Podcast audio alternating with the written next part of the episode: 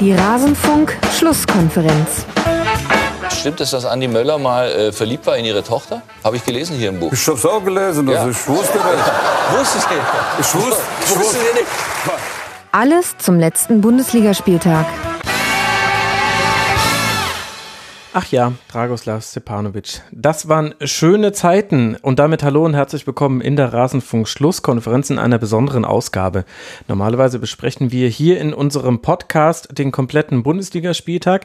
Das hier ist aber eine Ausgabe speziell für alle Eintracht Frankfurt-Fans. Wir wollen heute über das Eintracht Frankfurt-Spiel sprechen, beziehungsweise ihr könnt jetzt gleich hören, was ich, Max Jakob Ost, der Genetzer bei Twitter und Moderator dieser Sendung, mit meinen Gästen zum Eintracht Frankfurt-Spiel besprochen habe. Und ich würde sagen, viel Spaß dabei. Wir hören uns danach nochmal. Wenn euch die ganze Folge interessiert, dann geht auf rasenfunk.de. Da findet ihr die Besprechung aller Spiele. Aber jetzt hören wir uns mal an, was wir zur Eintracht zu sagen hatten. Und los geht's. Aber vielleicht an der Stelle jetzt dann doch langsam mal kommen äh, zum zweiten äh, Sonntagsspiel von heute, weil wir haben jetzt über die ersten sechs der Tabelle gesprochen, also Dortmund, Gladbach, Bayern, Leipzig und Hoffenheim. Fehlt noch eine Mannschaft. Aufmerksame Hörerinnen und Hörer werden es sich schon erdacht haben, nämlich die Eintracht aus Frankfurt. Die hat am Sonntagabend gespielt und ist einfach weiter nicht zu stoppen. Nach dem 2 zu 1 unter der Woche in Rom gewinnt die SGE auch zu Hause gegen Leverkusen mit genau demselben Ergebnis. Der Costa und Kostic machen die Tore. Leverkusen kommt zwar nochmal auf ein Tor heran, ist in der zweiten Halbzeit aber trotz einer sehr riskanten, keine Ahnung, 3-3-3-1 Aufstellung dann so gut wie wirkungslos. Es gibt nur zwei Schüsse, die Leverkusen da abgibt. Misha, wie hat dir dieses Spiel insgesamt gefallen? Ja, insgesamt hat mir das Spiel eigentlich sehr gut gefallen. Ähm, auch weil herrlich und irgendwie mag ich das an, an Heiko Herrliche tatsächlich sehr häufig ganz äh, sehr offensiv spielen lässt. Mhm. Ich sag das immer so ein bisschen, äh, als ob das was Schlechtes wäre. Ich, mir gefällt es ja sehr gut. Allerdings wird herrlich, äh, glaube ich, nicht so häufig dafür gelobt, weil es halt auch oft nicht so richtig gut geht. Ähm, aber eigentlich kam Leverkusen ja schon ein bisschen besser ins Spiel, hatte ich das Gefühl. Also nach äh, vor dem 1 zu 0 in der, wann war das, 30. Minute, fand ich Leverkusen die bessere Mannschaft. Also zwar hatte, ähm, Hm. da, da hat sich schon so ein bisschen was angedeutet. Ähm, du hast es, glaube ich, auch schon auf Twitter geschrieben gehabt. Bellarabi war absurd weit vorne. Also ich glaube auch nicht, dass er das auf eigene Faust gemacht hat, sondern ich glaube schon, das war Anweisung. Vielleicht, vielleicht dachte der Herrliche tatsächlich, dass Weise so ganz gut zu Kostic passt und dass er den alleine verteidigen kann, wenn Kostic dann nach vorne rückt, dass, dass man dann eben zocken kann einfach. Bellarabi steht vorne und, und kann dann nach Ballgewinn geschickt werden. Hm. Aber das hat man schon ziemlich früh gesehen, dass wenn, äh, wenn einer der Frankfurter Sechse so ein bisschen mit auf die linke Seite kommt, dass die, dass die dann wirklich wahnsinnig offen stehen und dann fällt das Tor eben auch genau über die, über die Weiser-Seite und es gibt die Hereingabe und der Costa steht dann da vorne und macht das Tor. Ja, und dann ist das Spiel auch wirklich gekippt. Ähm, hatte ich das Gefühl, dass Frankfurt wirklich einen, einen sehr guten Zugriff hat. Hm. Ich muss sagen, am Anfang hat mir Frankfurt auch nicht so gut gefallen, weil vielleicht, und da teile ich wieder eine Meinung von dir, ähm, Hasebe gefällt mir auch sehr gut. Und der fehlte dann doch ein bisschen, hatte ich das Gefühl, im Spiel mit dem Ball. Ja. Also, ähm, dann zwar hat das, äh, wer war das, Verlet, ne? Mhm. ähm, Verlet nicht schlecht gemacht, aber kein Vergleich zu, zu Hasebe, die Bälle zu verteilen und auf, auf die Außen oder auch der lange Ball auf Haller kommen da eben dann doch deutlich besser. Und äh, ohne Hasebe hatte Frankfurt dann eben einfach diese schnellen Außen und diesen physischen Sturm. Und vor dem 1 zu 0 mh, ist, ist es dann vielleicht nicht unbedingt genug, um so eine Mannschaft wie Leverkusen richtig ähm, in Schach zu halten. Und dann aber mit dem 1 zu 0 im Rücken und dass man sich dann noch ein bisschen mehr auf, auf äh, lange Bälle oder eben die Außenschicken konzentrieren konnte, sah das immer, immer besser aus. Und ähm, ja, 2-0, dann hast du ja gesagt, herrlich geht dann so richtig all in. Ja. Es sieht dann sogar kurz ganz gut aus, aber ja, es hat dann nicht ganz so viel gebracht. Also nicht nur, dass Leverkusen dann relativ viele Chancen zugelassen hat, sie haben dann auch danach, glaube ich, weniger Chancen als davor gehabt. Mhm. Nach meinem Gefühl. Ich weiß es jetzt nicht ganz genau. Genau, in der zweiten Halbzeit eben nur zwei Schüsse aufs gegnerische Tor. Ja, aber also wie gesagt, der allgemeine Eindruck von diesem Spiel war äh, sehr gut. War auch einiges drin, war auch ziemlich teilweise ein bisschen zu hart für meinen Geschmack. Äh, der Harvards hat gleich gleich nach fünf Minuten zweimal richtig böse auf die Knochen bekommen. Mhm. Ähm, ja, aber mh, gerade Frankfurt scheint sich wieder, also ich fand die vor, vorher jetzt in den letzten zwei Spielen auch nicht schlecht, aber ähm, stabilisieren sich wirklich auf einem ganz guten Niveau, ohne, ohne die jetzt so richtig, ähm, also ich möchte jetzt nicht in die Champions League reden oder so, aber ja, das ist schon gut und ich finde es auch immer wieder erstaunlich. Also ich habe ich hab Eintracht vor der Saison eigentlich eher, ich habe gedacht, wenn die auf Platz 10 stehen, können sie sehr zufrieden sein. Das, der Trainer war weg, äh, einige wichtige Spieler sind gegangen, ähm, Doppelbelastung, das ist schon eine ziemliche Aufgabe und so wie die jetzt dastehen, auch nicht nur wie sie dastehen, sondern wie sie spielen, das finde ich schon ziemlich beeindruckend und konnte man jetzt auch nicht unbedingt erwarten, dass das so passiert. Ja, da fragst du mit mir natürlich äh, genau den richtigen. Aber ich würde die Frage gerne indirekt an äh, Tim weiterleiten. Also äh, die Eintracht spielt ja immer mit einer unglaublichen Power. Das hat man auch wieder in der Partie gesehen und hätten sie den ein oder anderen Konter in der zweiten Halbzeit noch besser ausgespielt oder Tarnich da auch wirklich einige sehr gute rettende Aktionen noch gehabt, dann hätte das auch ein deutlicherer Sieg werden können als jetzt dieses 2 zu 1 am Ende. Aber erklär mir mal, Tim, warum ist es so schwierig, der Eintracht den Stecker zu ziehen? Tja. Weil es haben ja jetzt eigentlich die Gegner schon mit allen Möglichkeiten probiert und man hat aber den Eindruck, die schlechteren Spiele von Frankfurt, die es auch gab in der Saison, die hatten immer eher meiner Meinung nach mit Frankfurt zu tun als mit dem Gegner. Mhm.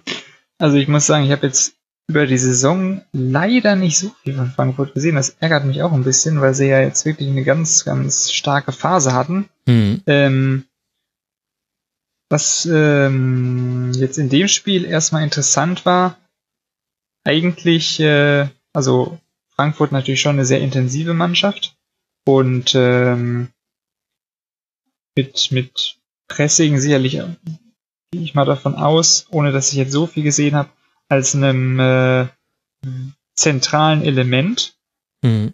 Ähm, aber in dem Spiel mussten sie erstmal, hatten sie erstmal relativ viel Ballbesitz. Also Leverkusen hat sich zurückgezogen und dann entwickelte sich ja über, über weite Strecken der ersten Halbzeit wirklich so ein sehr gleichbleibendes und immer wiederkehrendes Standardmuster aus diesen Frankfurter Ballbesitzszenen, wo dann quasi Leverkusen mit drei Spielern vorne die, die drei Aufbauspieler zugestellt hat, relativ zurückgezogen noch.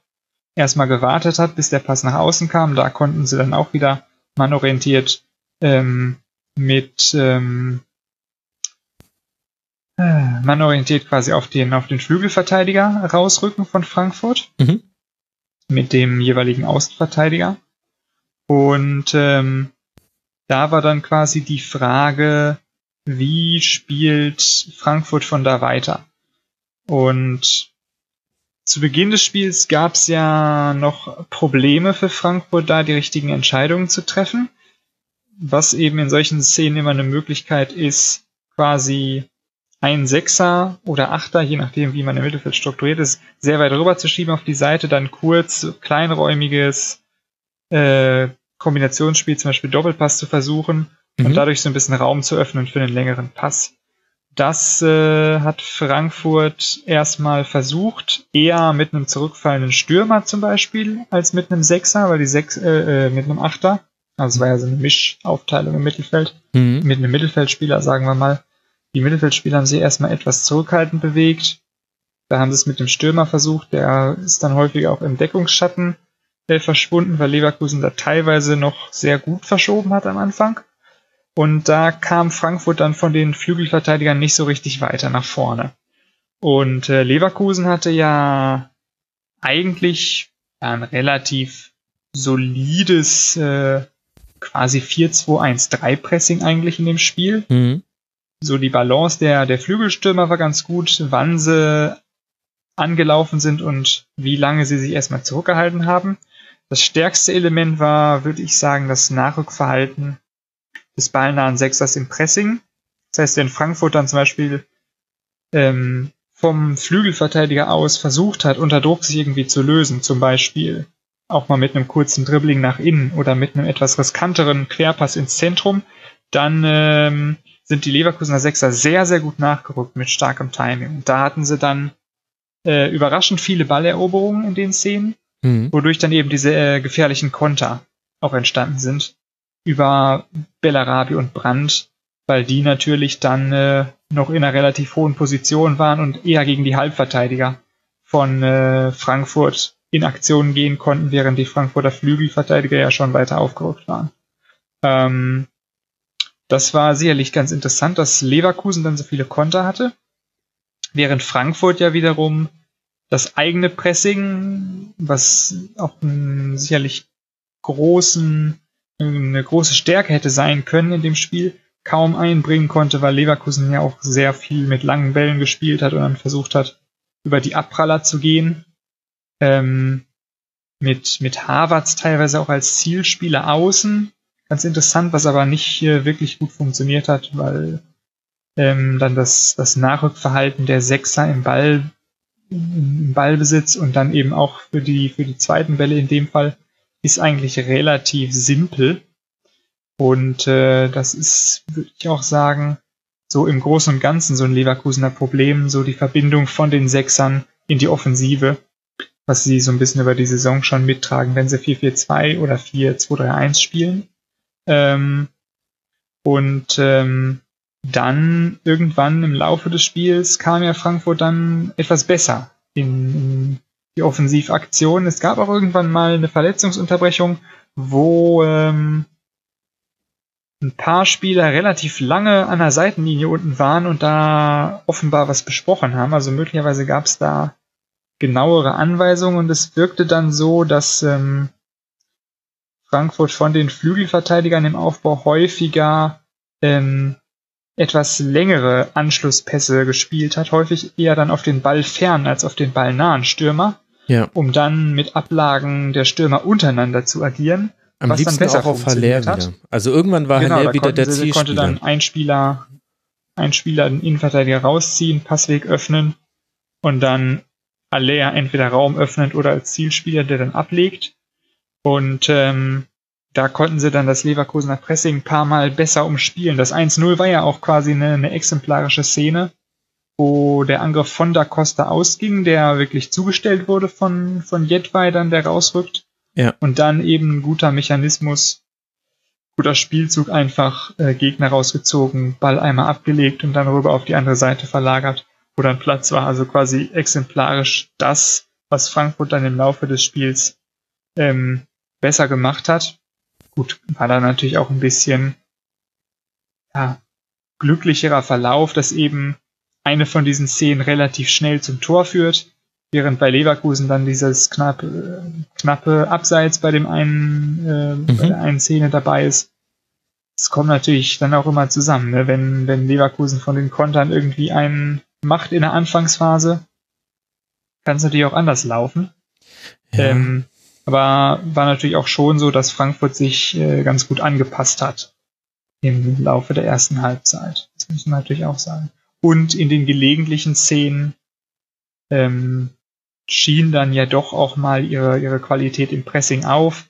Mussten sie jetzt nicht so einbringen, weil Leverkusen eben im Aufbau häufig auf den langen Ball gesetzt hat, aber so in einzelnen Szenen hat man dann schon mal gesehen, was Frankfurt da ausmacht. Wenn Leverkusen doch mal eröffnet hat.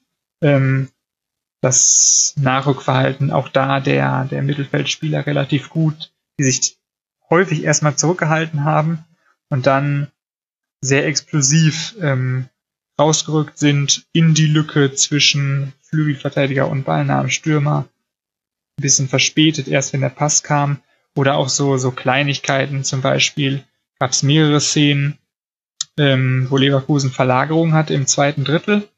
Dann auf, auf Brand zum Beispiel oder auf Bellarabi, wo dann der ballferne Flügelverteidiger von Frankfurt wieder rausgerückt ist aus der Kette und dann einfach bei Da Costa war das mehrmals sehr gut, einfach die Körperdrehung quasi zum Ball sehr gut gewählt. Genauso eben, dass der ballführende Leverkusener äh, nach innen äh, gedrängt wurde und quasi der Pass diagonal nach außen zugestellt wurde, ähm, aber gleichzeitig auch relativ viel äh, noch quasi von dem Passweg durch den Halbraum zugestellt wurde und dann die nachrückenden Mittelfeldspieler es einfacher hatten, die Lücke dann zuzulaufen. Also solche Kleinigkeiten ähm, waren in einigen Szenen schon zu sehen, in dem Fall eben von, von Da Costa, der das ein paar Mal sehr gut gemacht hat. Und da blitzte dann eben auf, was Frankfurt so im Zugriffsverhalten für, für Potenzial hat, auch wenn es jetzt in dem Spiel eben nicht so der, der große Schlüsselaspekt war. Absolut. Ja, also das war eine ganz interessante Partie aus Sicht äh, von Eintracht Frankfurt, eben wegen der Anpassungen irgendwann. Also am Anfang äh, war Haller eigentlich ganz gut äh, zugestellt. Dragovic und Tar, die Innenverteidigung von Leverkusen, hat tatsächlich auch wirklich ein gutes Spiel gemacht und trotzdem hatte Haller am Ende des Spiels die zweitmeisten Pässe auf Seite von Eintracht Frankfurt, hat ganz, ganz viele Bälle bekommen von Trapp, der hat viel lang gespielt, da Costa hat viele längere Bälle gespielt und vor allem dann eben in der zweiten Halbzeit die Verlagerungen, das hat einfach sehr, sehr gut geklappt und äh, dann war das eben ein sehr überzeugendes Spiel von Eintracht Frankfurt, das übrigens Schwerpunkt der nächsten Schlusskonferenz sein wird. Deswegen würde ich sagen, wollen wir es dabei auch belassen. Am nächsten Donnerstag werde ich dann mit meinen Gästen ausführlicher über die SGE sprechen, die dann bei Mainz 05 antritt, bevor man zu Hause den FC Bayern empfängt und Leverkusen aktuell auf Tabellenplatz 11 mit 18 Pünktchen muss jetzt dann auf Schalke antreten, bevor man zu Hause Hertha BSC empfängt. Das sind gerade keine einfachen Wochen für Leverkusen. Dann hoppen wir jetzt mal ein bisschen in der Tabelle weiter nach unten und wollen uns langsam auf die Mannschaften im Abstiegskampf äh, fokussieren. Ist schon eine Interpretationsfrage, ob man da Leverkusen dazu rechnen möchte. Lasst uns jetzt aber mal über Stuttgart und Hertha BSC sprechen. Der VfB holt den dritten Sieg aus den letzten fünf Spielen, alles überschattet vom Tod vom Vater von Christian Gentner im Rahmen des Spiels. Das ordnet das Ganze dann auch wieder so in die Bedeutung ein, die so ein Dreier dann irgendwie hat. Wir wollen es jetzt aber natürlich trotzdem sportlich einordnen. So, und das war er, der Teil aus der Rasenfunk-Schlusskonferenz zu Eintracht Frankfurt. Wie gesagt, wenn euch alle Spiele interessieren, dann geht doch mal auf rasenfunk.de. Da findet ihr unsere ganze Spieltagsbesprechung und noch viel mehr. Wir sprechen auch immer wieder über europäische Top-Ligen. Wir sprechen über zeitlose Themen des Fußballs. Hört mal rein im Rasenfunk. Ansonsten hören wir uns sehr gerne wieder, wenn ihr mögt, hier an diesem Ort und an dieser Stelle dann wieder zur Eintracht Frankfurt. Macht's gut. Ciao.